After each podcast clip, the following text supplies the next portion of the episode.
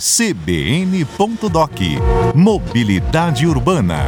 Oferecimento: Ribeirão Mobilidade, o maior programa de mobilidade que Ribeirão já teve, e a Associação de Engenharia, Arquitetura e Agronomia, a EARP, valoriza o profissional e a nossa cidade.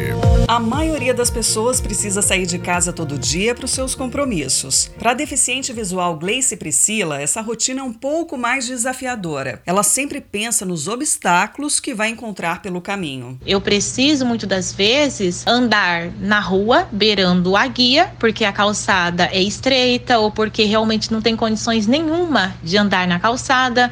Então, com isso, eu acabo trombando muito. Então, onde eu machuco muito a testa, a boca mesmo, vivo com a boca machucada. Quem também critica a falta de acessibilidade é o assistente administrativo Rafael Costa. Ele tem paralisia cerebral e usa cadeira de rodas para se locomover pela cidade. Eu acho muito desumano a falta de mobilidade e infraestrutura de uma cidade de Ribeirão Preto. Você andando na zona norte, no centro de Ribeirão Preto, você vê as ruas, você vê as rampas desniveladas, você vê as calçadas ruins que não tem quase calçada nenhum. Porque assim, fazer qualquer um político faz. Eu quero ver é dar, dar mobilidade e inclusão para todos. Algumas calçadas da região central de Ribeirão até têm o piso tátil, aquela faixa com relevo que facilita a locomoção e mais independência do deficiente visual. O problema, segundo a Gleice, é que nem todos conhecem a importância deste recurso. Os vendedores, os camelôs costumam colocar objetos em cima do piso tátil.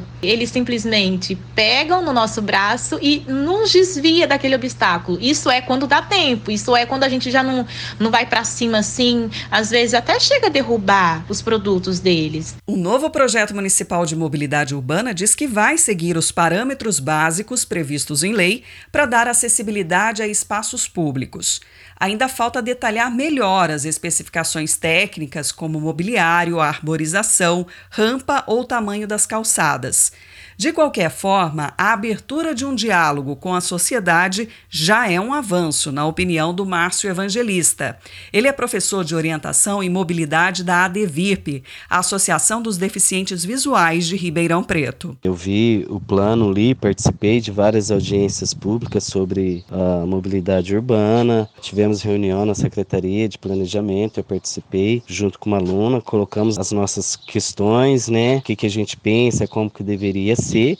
Agora a gente espera terminar a execução. Eu creio que a cidade está melhorando nesse sentido, né? Tem muita coisa ainda que precisa ser feito, mas estamos caminhando em passos bem lentos, mas estamos progredindo. No episódio de amanhã, vamos falar da ambiciosa meta de zerar o número de mortes por acidente de trânsito em Ribeirão Preto. CBN.doc Mobilidade Urbana tem a produção de Amanda Pioli e Felipe Mateus, sonorização de Mateus Akira e Alexandre Campos. A apresentação e edição são minhas, Sandra Lambert.